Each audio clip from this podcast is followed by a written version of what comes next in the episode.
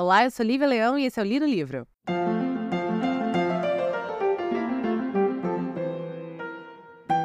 Então, o livro de hoje não é um livro, sim um conto. Faz muito tempo que eu não faço conto. Vocês sabem que eu adoro fazer conto aqui, porque eu acho que são narrativas rápidas e narrativas muito criativas que saem da caixinha.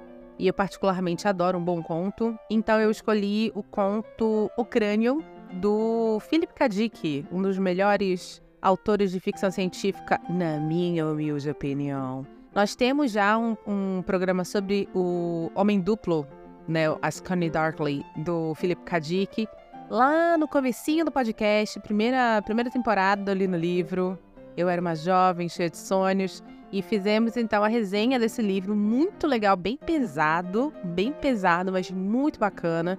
E a gente pôde também entender várias, vários ganchos da vida pessoal do Kadik, que fazem com que ele seja esse grande autor de ficção científica que eternamente em suas obras está questionando a realidade, qual é a realidade, onde realmente nós estamos, o que faz a gente entender o que a gente está vivendo é real.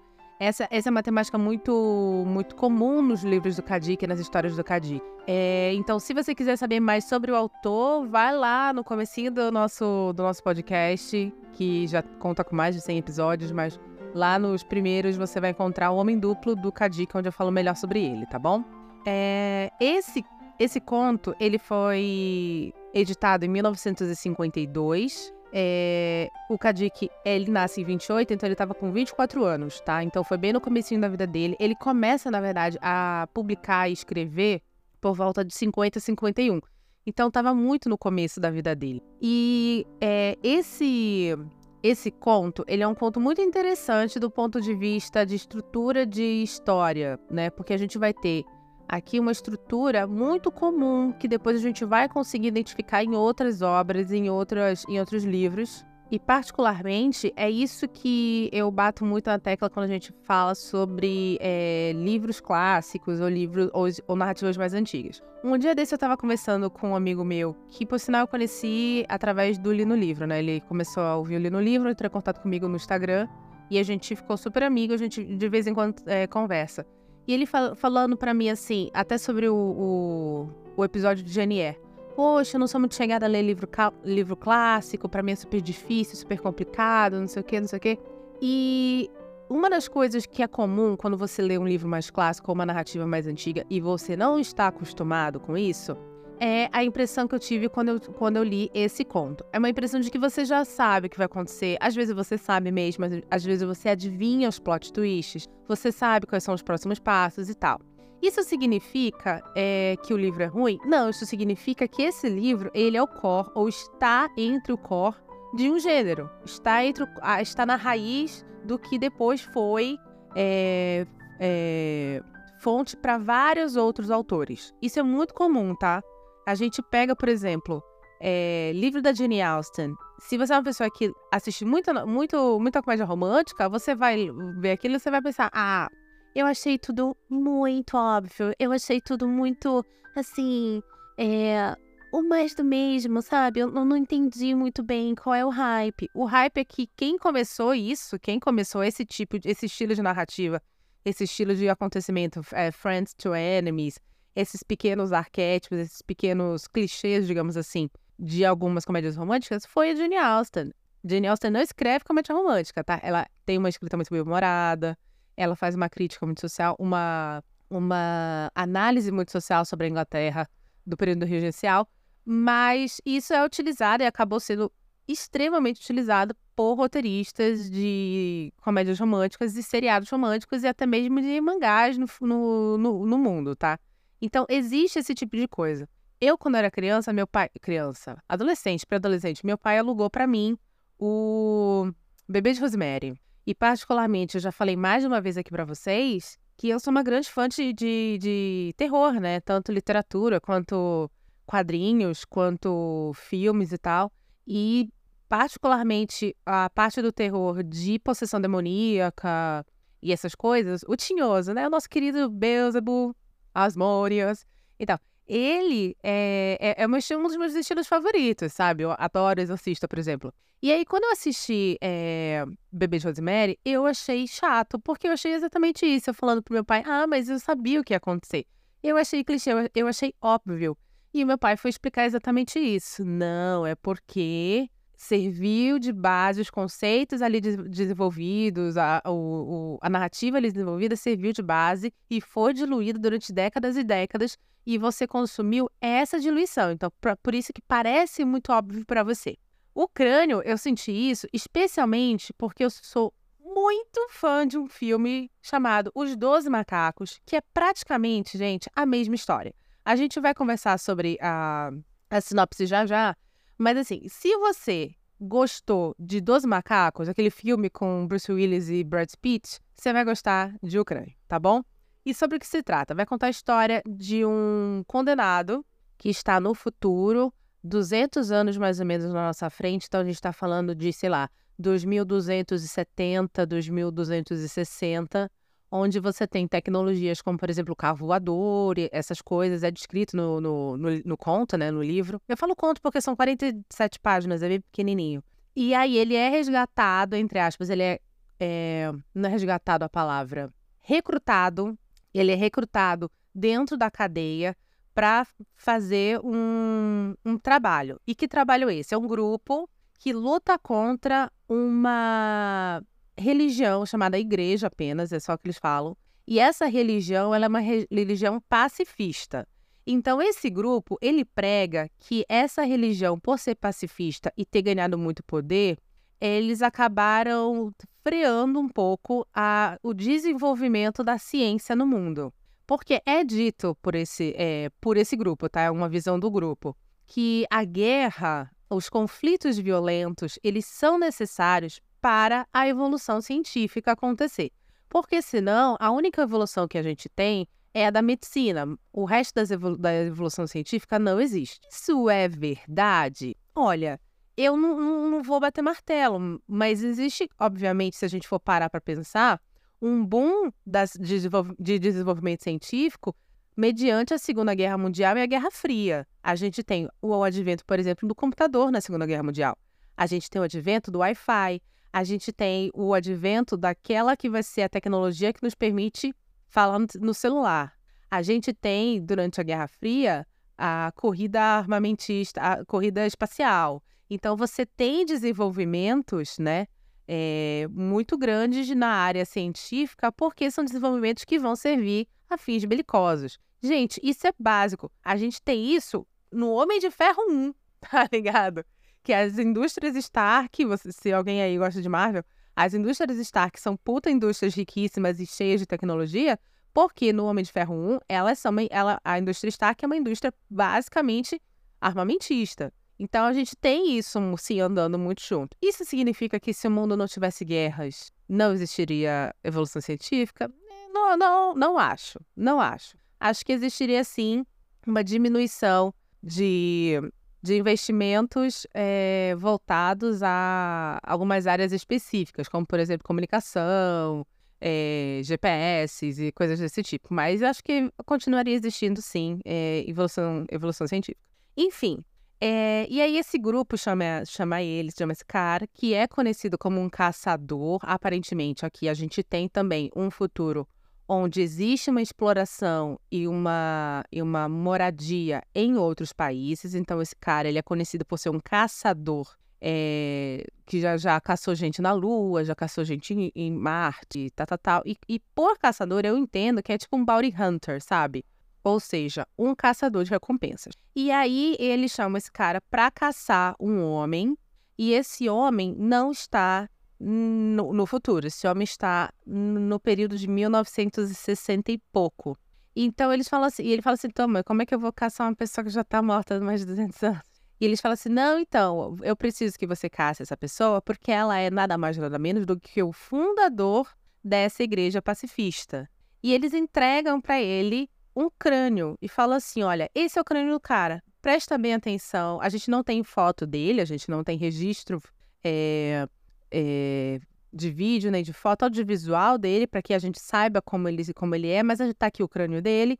Então, dá uma olhada mais ou menos na, na, na formação óssea, dá uma olhada nos dentes, que aí você vai saber quem é, vai saber quem é esse cara e ele vai estar em tal local, em tal data, em tal hora, porque é lá que ele vai fazer a primeira a primeira fala dele contra é, o poderio o poderio armamentista mundial.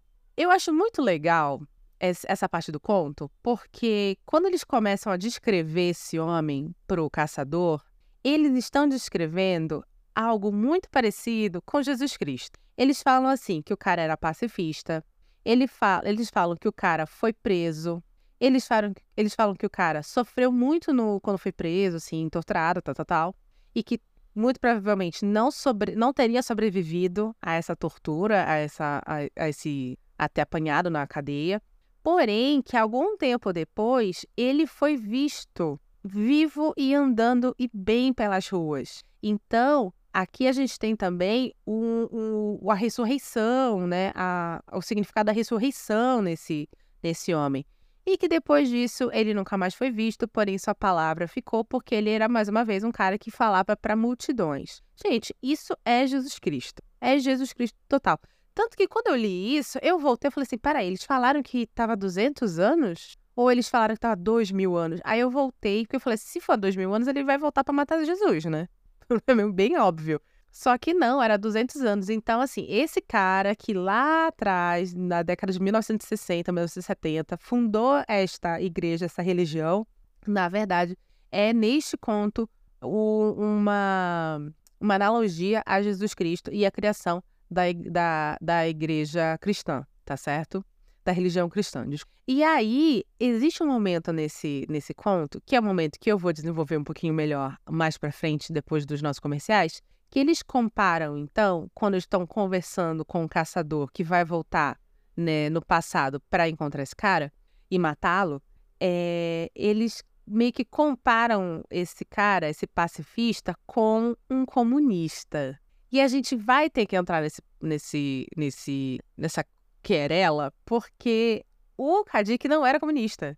O Kadik, ele chega, né, acho que bem no começo da vida dele, assim, bem nessa fase mesmo de, de 24, 25 anos, aí em alguns encontros da, do Partido Comunista nos Estados Unidos. Mas vamos lembrar que depois a gente teve também caças bruxas, a gente teve um monte de coisa nos Estados Unidos que o Partido Comunista lá meio que se desfez e o Kadik também meio que virou as costas do Partido Comunista. Mas depois a gente conversa sobre isso. Antes de conversar sobre isso e antes de contar, mais uma vez, se você está aqui você e eu já acompanho ali no livro, você sabe que quando eu conto, faço é, episódios de contos, eu dou a história inteira. Então, saiba que depois dos comerciais agora, teremos spoilers e a gente vai saber da metade para o final do que, que aconteceu com esse cara.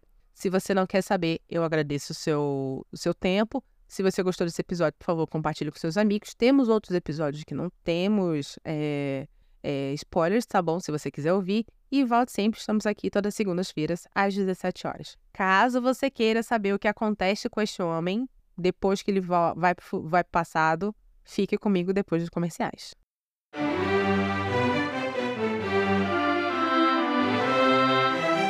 Oi, já já o episódio continua. Mas antes eu queria agradecer a sua audiência e te lembrar que o Li no Livro é um podcast independente e sem patrocínio. Se você quer nos ajudar, por favor, compartilhe esse episódio com seus amigos. Estamos nos principais agregadores de podcast, inclusive agregadores gratuitos. Obrigada!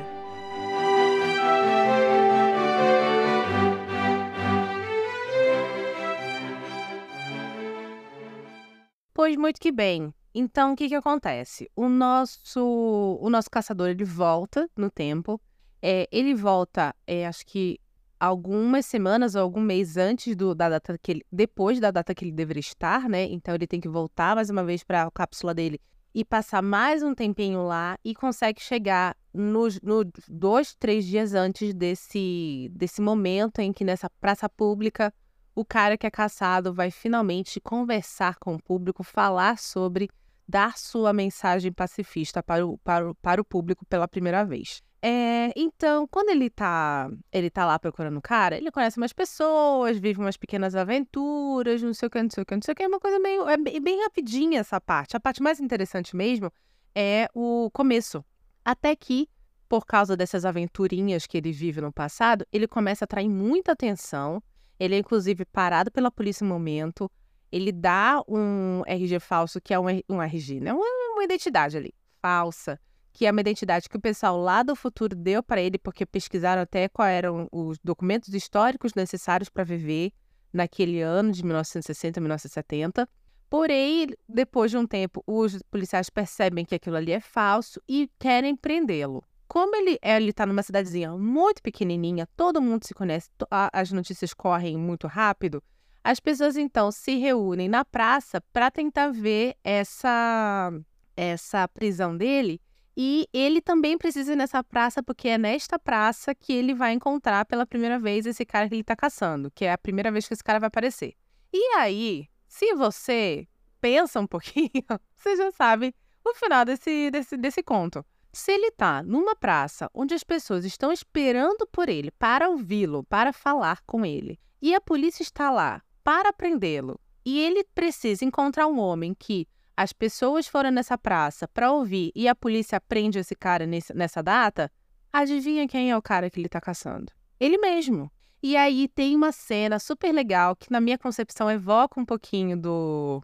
do. do, do solilóquio do Hamlet em, em, em Hamlet, né? Do Shakespeare onde ele pega a caveira, porque a caveira, né, a, a, a, o crânio, o crânio que que deram para ele, para ele reconhecer o cara, ele leva com ele na viagem. Então ele tá com o crânio lá na cápsula dele. Então ele pega o crânio uma hora e conversa com esse crânio assim, faz, fica pensando sobre a vida e fala assim: "Meu Deus, que coisa louca, eu tô com o crânio de uma pessoa morta. Porém essa pessoa, ela está viva nesse momento, eu preciso encontrá-la é, para matá-la". Então ele faz toda uma reflexão sobre vida e morte. Ele olha para o crânio uma, um determinado momento. E aí o Kadik meio que tipo, rasgou ali mesmo, porque ele fala assim: olha, como deve ser louco se uma pessoa pudesse segurar em suas mãos seu próprio crânio, uma coisa assim. Então é exatamente isso que acontece. Ele saca que ele é a pessoa, ele compara a mordedura do crânio com os próprios dentes e não percebe que é ele. E aí ele resolve ir para esta esta esta praça para falar sobre é, como é a vida é, baseada em, é, em, guerras e como isso, na verdade, é, é horrível e tal. Então, realmente, ele está indo para ter uma, uma fala pacifista. E aí, quando ele está caminhando para isso, ele tem mais uma, um pensamento sobre a, a vida e sobre a morte. Ele percebe, então, que quando ele voltou semanas antes, semanas depois daquele dia, é, ele e ele foi visto por pessoas, é daí que vem a lenda de que ele morreu e ressuscitou, né? Na verdade, é, foi só um, era nada mais nada menos do que um erro de erro temporal, né?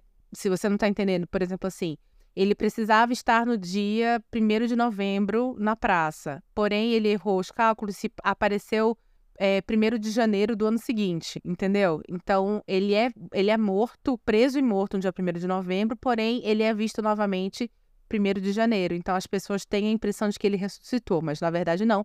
Ele só errou os cálculos. Acho, acho que expliquei direito agora. Acho que dá para entender o que eu quis dizer. Então, ele percebe isso, que na verdade a ressurreição dele nada mais é do que isso, esse erro de cálculo dele, e ele meio que fica tranquilo, porque ele sabe que ele vai ser é, que ele vai ser preso, que ele vai ser morto, porém ele sabe que as pessoas vão ouvi-lo e que as ideias dele vão sobreviver ao longo dos anos, dos séculos, e ele sabe, e, e, ele, ele entra nessa, nessa conclusão de que a morte dele não será uma morte conclusiva, porque dali a 200 anos ele nascerá novamente em sua real vida. Então é uma coisa, é, é, é, uma, é uma história que fala um pouco sobre isso, tem um pouco sobre essa temática, sobre vida, morte, ressurreição, ciclo da vida, quando você realmente está vivo, quando você realmente está morto, que lembra um pouco uma situação do Kadik, que eu até comento no primeiro episódio, que é uma situação em que, quando o Kadik nasceu, ele tinha uma irmã gêmea e essa irmã falece. E quando essa irmã falece, os pais colocam na enterra um bebezinho lá e colocam uma lápide e colocam do lado da lápide dela uma lápide para o Kadik, para o Philip Kadik, como se ele estivesse morto também. Então ele cresce tendo que ir visitar o túmulo da irmã e dando de cara com o próprio túmulo ali. Então, ai meu Deus, família, olha, graças a Deus que existe família, porque senão terapeuta é, não teria o que comer. É só isso que eu digo, sabe? Enfim, e então assim, a morte e a vida são coisas que estão bem misturadas dentro da cabeça do Kadik. Principalmente que a gente vai lembrar também que o Kadik tem essa coisa da, da realidade, porque ele é era uma pessoa muito com muitos problemas de, de, de é, vício em drogas, então ele começa em algum determinado momento da vida dele perder a noção da realidade, ele era bipolar, enfim. É, então, essa, essa mistura do conceito do que é vida, do que é morte, principalmente colocada dentro de uma história onde enxerga o tempo de uma maneira linear, é algo muito Kadik, mesmo aos 24 anos, mesmo ainda é, tecendo esse, esses, esses, essas, esses temas que são muito comuns na, na, na, na obra dele. É, eu gostei muito do conto, um conto muito rápido, é um conto que, mais uma vez, mesmo que você comece a entender o que vai acontecer, ele é extremamente proveitoso. As temáticas colocadas são muito interessantes. É, eu amo o, o Dos Macacos, e quando eu tava lendo, eu lembrei muito do Dos Macacos, mas o Dos Macacos não é baseado nesse conto, tá? Para quem não sabe, Os Doze Macacos é baseado num curta-metragem francês da Novelle Vague. É, Novelle Vague é uma é uma escola cinematográfica, tá? Mas assim como a gente tem escolas literárias, né? Realismo, romantismo, a gente vai ter escolas cinematográficas, né? Neo-realismo italiano, expressionismo alemão e a novela vague francesa. A, a gente tem, então, esse curta que foi lançado em 62, não vou lembrar, mas é um curta bem clássico, quem faz faculdade de cinema sempre assiste, chamado La GT, que foi esse curta que o Terry Gilliam, ele se inspirou para fazer Os Dois Macacos. Mas eu tenho certeza que o Terry Gilliam leu, em algum momento, o, o, o crânio porque tem, tem situações muito próximas, tem uma temática muito próxima, e eu gosto, e, e, e assim, para mim, ambos são muito bons, é, e eu acho, sei lá, um dia, um dia eu vou conversar com o Tarelli e falar assim, ah, então, sabe aquele, aquele teu filme? Você leu o crânio? Você baseou naquilo? pra ver se é verdade, mas na minha cabeça isso é, real, isso é real. Enfim, é, uma coisa que a gente precisa entender. É dito várias vezes nesse, nesse, nesse curta nesse curta não, nesse, nesse, nesse conto, é a comparação entre o pacifismo, a religião, a, a comparação não, desculpa, a conexão entre o pacifismo, essa religião e o comunismo. Várias vezes eles lá no futuro chamam esse cara pacifista de comunista, e quando esse, esse caçador chega no, no, no passado, perguntam para ele se ele é comunista, principalmente porque ele tem uma barba e tem, a gente tá, sei lá, também tem o lance do Fidel na época, não sei o quê. Claro que para contexto histórico, este conto é de 52. A tentativa dos Estados Unidos de invadir Cuba através da Baía dos Porcos, ela só vai acontecer em 1960, 1961, 62, não vou lembrar, que eu não sou também muito boa em história americana. Então a gente tem que lembrar, a gente tem que entender que não é uma citação direta tá? Não é uma citação direta. Mas a gente tinha já esse estereotipo lá de que comunistas não eram barbudos e tal. Muito provavelmente porque a gente já tinha a, o socialismo soviético instaurado nessa época. E é uma característica da cultura russa ter barba, homens terem barba e tal. Então, acho que é daí que vem essa comparação, tá bom? Só para deixar muito claro.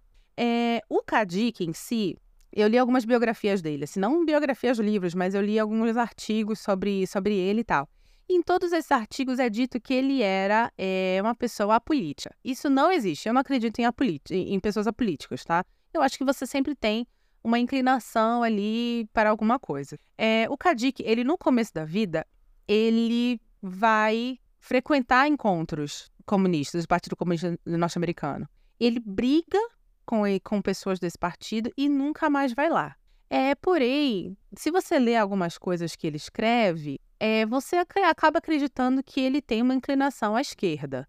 Porém, ele também é uma pessoa. O, é que o Kadik é uma pessoa complicada, né? Era uma pessoa complicada. Então, assim, ao mesmo tempo que ele tem isso, ele falava muito bem do Reagan no final da vida.